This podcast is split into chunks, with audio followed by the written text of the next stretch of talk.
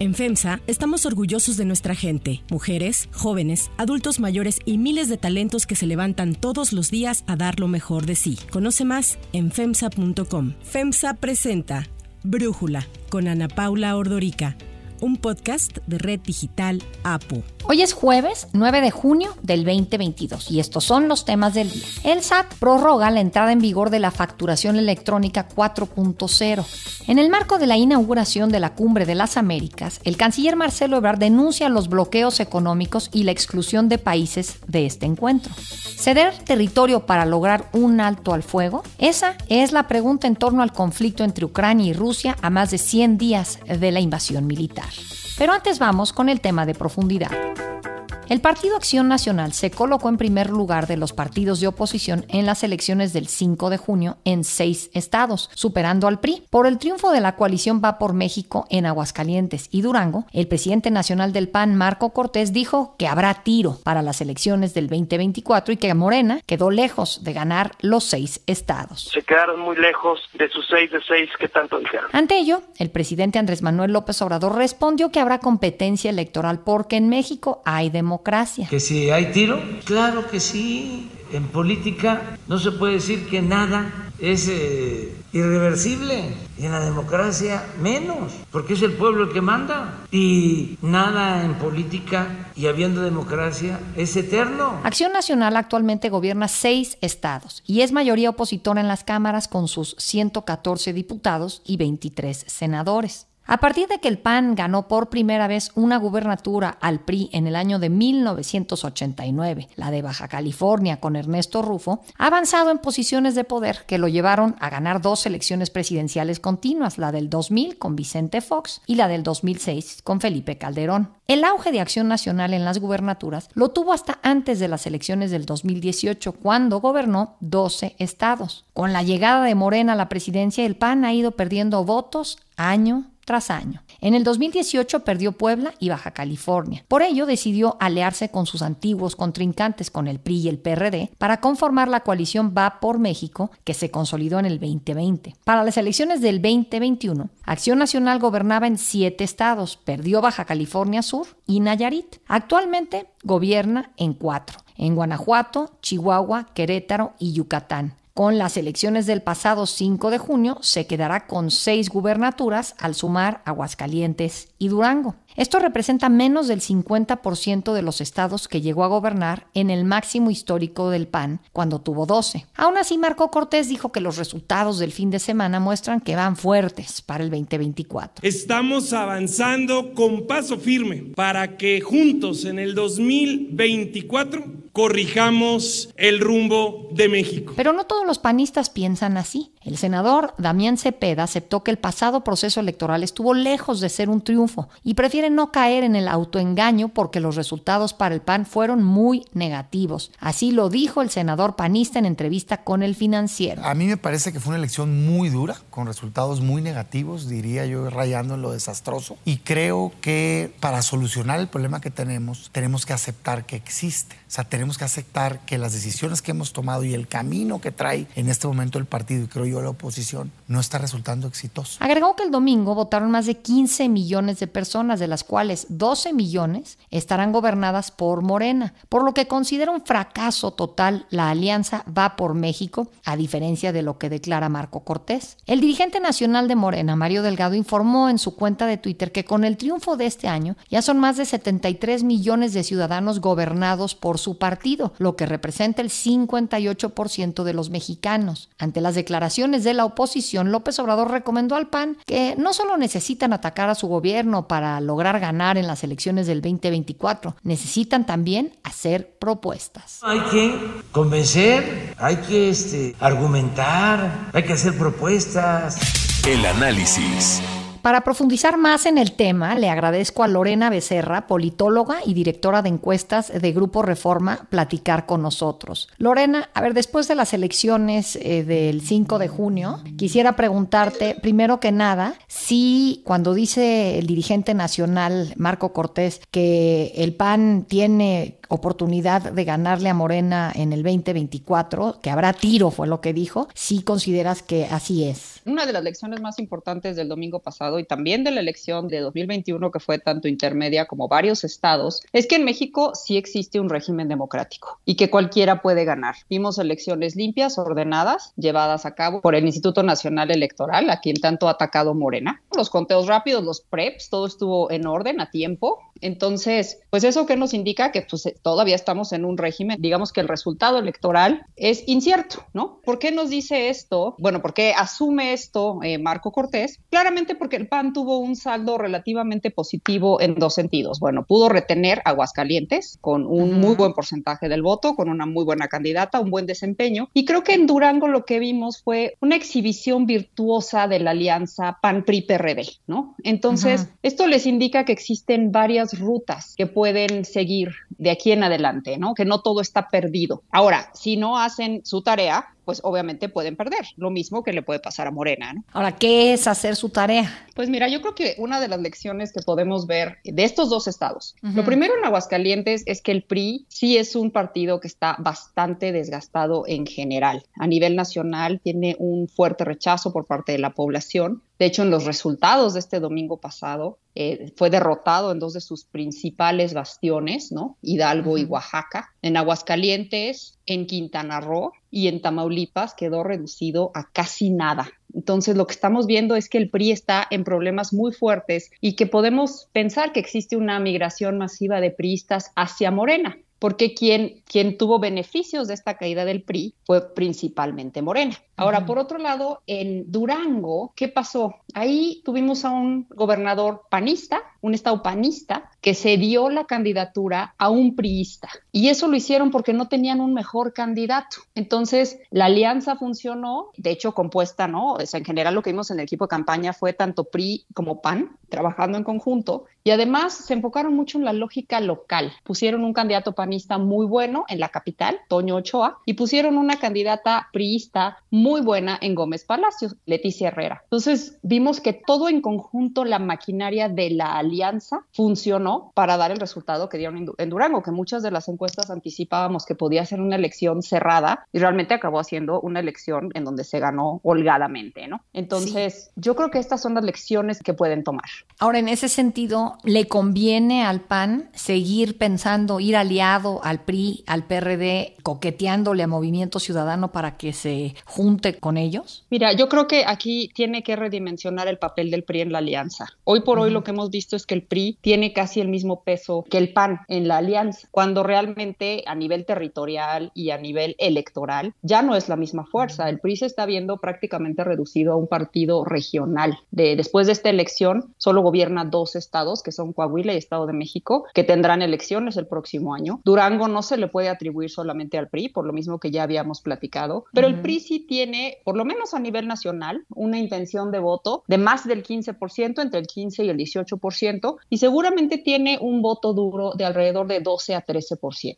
¿El PAN cómo está en ese rango pensando a nivel nacional y voto duro? El PAN está un poquito más arriba del PRI, está como entre 18, 20% de intención de voto. No es mucho más. No es mucho más, pero no tiene el rechazo que tiene el PRI. Mm. El 42% de la población nos dice que nunca votaría por el PRI. Hoy el PRI es visto como el partido que más daño le ha hecho al país, el que tiene vínculos con el crimen organizado, el que roba más. El PAN no tiene todos esos estigmas. Y eso de entrada lo posiciona en un escalón más arriba que el PRI. Porque el PRI en ciertos momentos, como vimos en Durango, puede ejecutar de manera eficiente, pero en otros momentos, como es en Aguascalientes, puede ser un lastre. El PAN hoy por hoy no tiene, digamos que ese doble rostro. Entonces, se tendría que manejar una alianza si es que deciden ir juntos, se tendría que manejar una alianza similar, virtuosa como la que vimos en Durango. Ahora, sí tengo que mencionar que existe un voto opositor a Morena, sí o sí. Y si los partidos deciden no ir unidos y seguimos viendo una polarización del electorado como la que hemos visto hasta ahora, esos votantes anti-Morena y anti-López Obrador se van a coordinar por la que consideren que es la mejor opción para derrotar a Morena, aunque haya muchos partidos, incluyendo MC por su lado. ¿No cabría la posibilidad de que en lugar de que se perfilen o se decanten por uno solo, se acabe dividiendo ese voto opositor, un pedacito para MC, otro pedacito para el PAN y tal? Lo que hemos visto es que cuando existe una polarización o cuando existe realmente una idea de cambio, como fue la elección de 2000 con Vicente Fox o incluso en 2018 con López Obrador, los votantes se coordinan independientemente de la oferta partidista.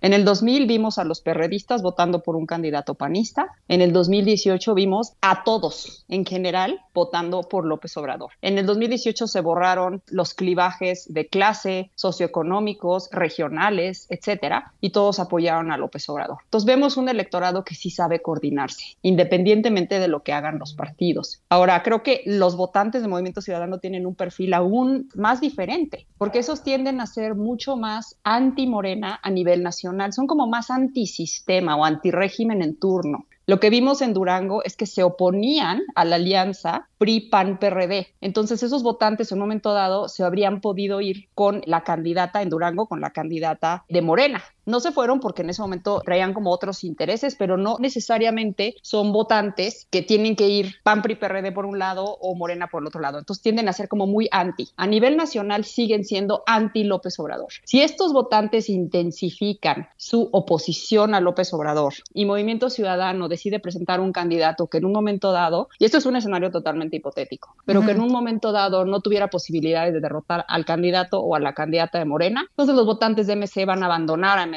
y se van a unir a las filas del candidato que sí pudiera derrotar a Morena. ¿Cómo sabes esta parte, Lorena? Me llama mucho la atención y ayer lo platicaba con Roy Campos. Eh, no he visto números de la segunda preferencia de los electores. Es decir, que si tu primera opción es votar por el PAN, pero ese candidato que ponen a nivel nacional o estatal no te gusta, ¿por quién vota ese elector? Se pregunta en encuesta, se pregunta si tu primera opción no tuviera posibilidades de ganar, ¿cuál sería tu segunda opción? También les hemos preguntado qué es más importante para ellos, votar por el candidato de su preferencia, aunque no tenga posibilidades de ganar, o votar por un candidato que sí pudiera derrotar a otro, en dado caso, aunque no fuera su primera preferencia. Y ahí es donde empezamos a ver cómo se perfilan los votantes de todos los partidos, pero por eso hablo de los DMC, porque han sido como de particular interés, ¿no? Sobre todo por la presión que ha tenido últimamente este partido para unirse a la alianza opositora. Entonces dices que si MC presenta una candidatura que no se ve viable, entonces votan por PAN, PRI o PRD. Si, si se mantiene el perfil que estamos viendo de los votantes de MC en este momento a nivel nacional,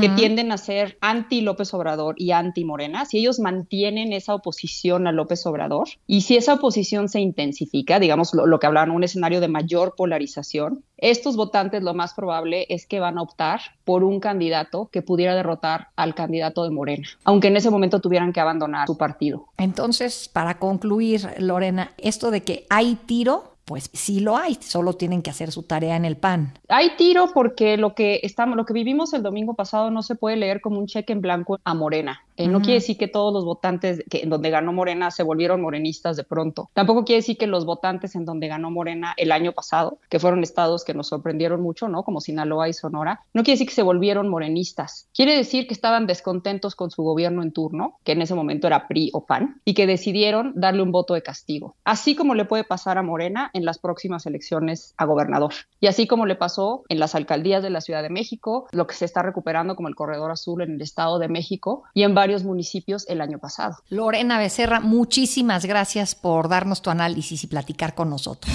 Si te gusta escuchar Brújula, te invitamos a que te suscribas en tu aplicación favorita o que descargues la aplicación Apo Digital. Es totalmente gratis y si te suscribes será más fácil para ti escucharnos. Además, nos puedes dejar un comentario o calificar el podcast para que sigamos creciendo y mejorando para ti. Hay otras noticias para tomar en cuenta. 1. SAT.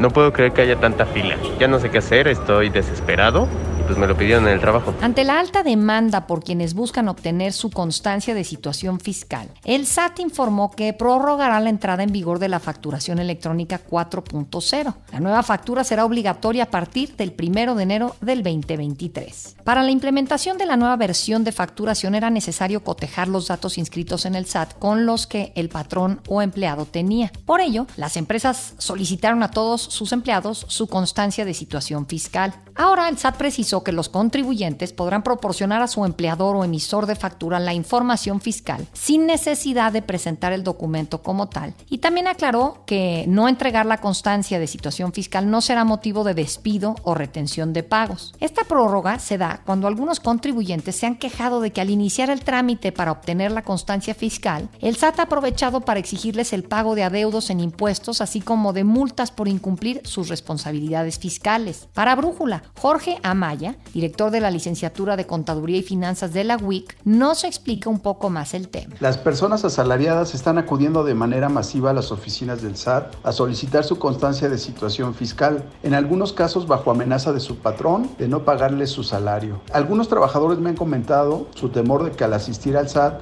en el caso de tener algún crédito fiscal, se les cobre su adeudo y no se les otorgue dicha constancia. La realidad es que no sucederá esto porque los trabajadores asalariados que están acudiendo al SAT en su mayoría son contribuyentes cautivos que están exentos de presentar su declaración anual por el monto de sus ingresos. Además, no tienen acceso a los sistemas electrónicos del SAT, puesto que nunca han tramitado ni su firma electrónica ni su contraseña y que por lo tanto no tienen ningún adeudo con el SAT, ya que el patrón le retiene y paga el impuesto sobre la renta a su cargo. Los que sí pudieran tener algún adeudo fiscal son aquellos asalariados que por el monto de sus ingresos sí tienen la obligación de presentar la declaración anual. Y estos trabajadores pues sí cuentan con firma electrónica o con contraseña, por lo tanto no tendrán que asistir al SAT, ya que la constancia la podrán solicitar en línea. 2. Cumbre de las Américas.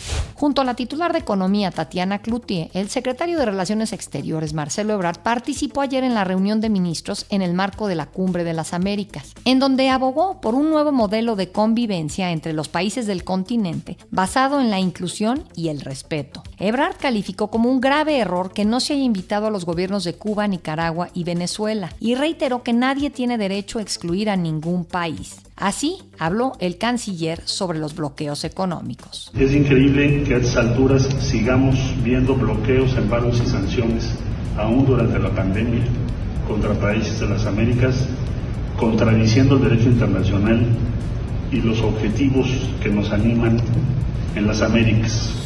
3. Ucrania y su territorio. Con Rusia ocupando ya una quinta parte de su territorio, especialmente en el este y la costa sur, el presidente ucraniano Volodymyr Zelensky descartó una negociación de paz que incluya ceder el control de parte de su territorio. But we have already lost too many people simply to cede our territory. That is not possible. Esto lo dijo al diario británico The Financial Times, reiterando su llamado a los países de Occidente para garantizar la integridad territorial de todo Ucrania que dijo sigue siendo el objetivo principal. Al reconocer que las tropas ucranianas son inferiores en cuanto a equipamiento militar, lo que los ha limitado a avanzar y a recuperar el control de distintas zonas, Zelensky reiteró que es necesario que los países aliados apoyen a Ucrania con armamento de mayor alcance para obligar a las fuerzas rusas a retroceder. Zelensky se dijo abierto a las conversaciones de paz que reiteró deben de ser personalmente uno a uno entre él y Vladimir Putin.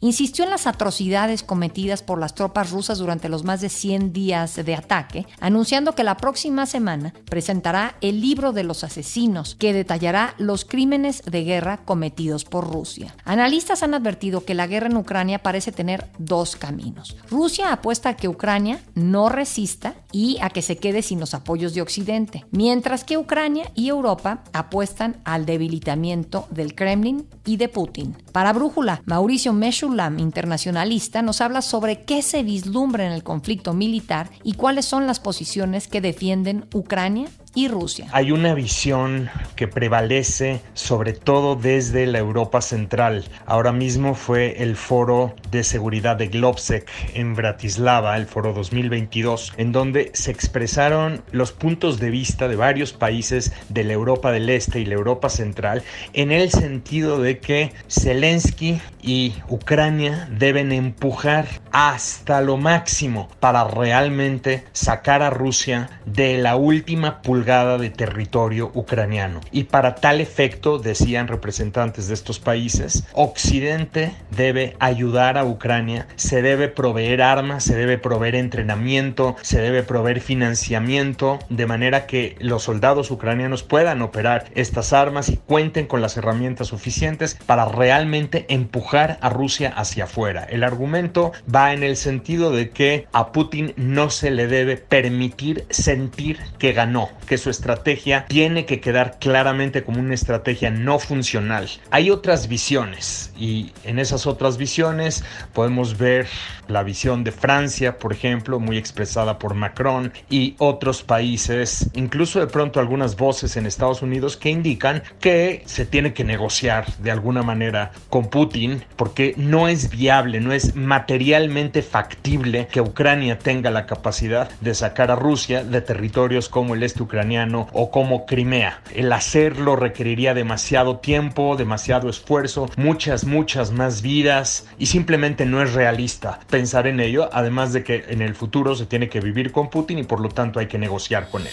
Yo soy Ana Paula Ordorica. Brújula lo produce Batseba Feitelson. En la redacción, Airam Narváez. En la coordinación y redacción, Christopher Chimal. Y en la edición, Omar Lozano. Los esperamos mañana con la información más importante del día. Oxo, Farmacias ISA, Cruz Verde, Oxo Gas, Coca-Cola FEMSA, Invera, Torrey y PTM son algunas de las muchas empresas que crean más de 245 mil empleos tan solo en México y generan valor como parte de FEMSA. FEMSA presentó Brújula con Ana Paula Ordorica, un podcast de Red Digital APO.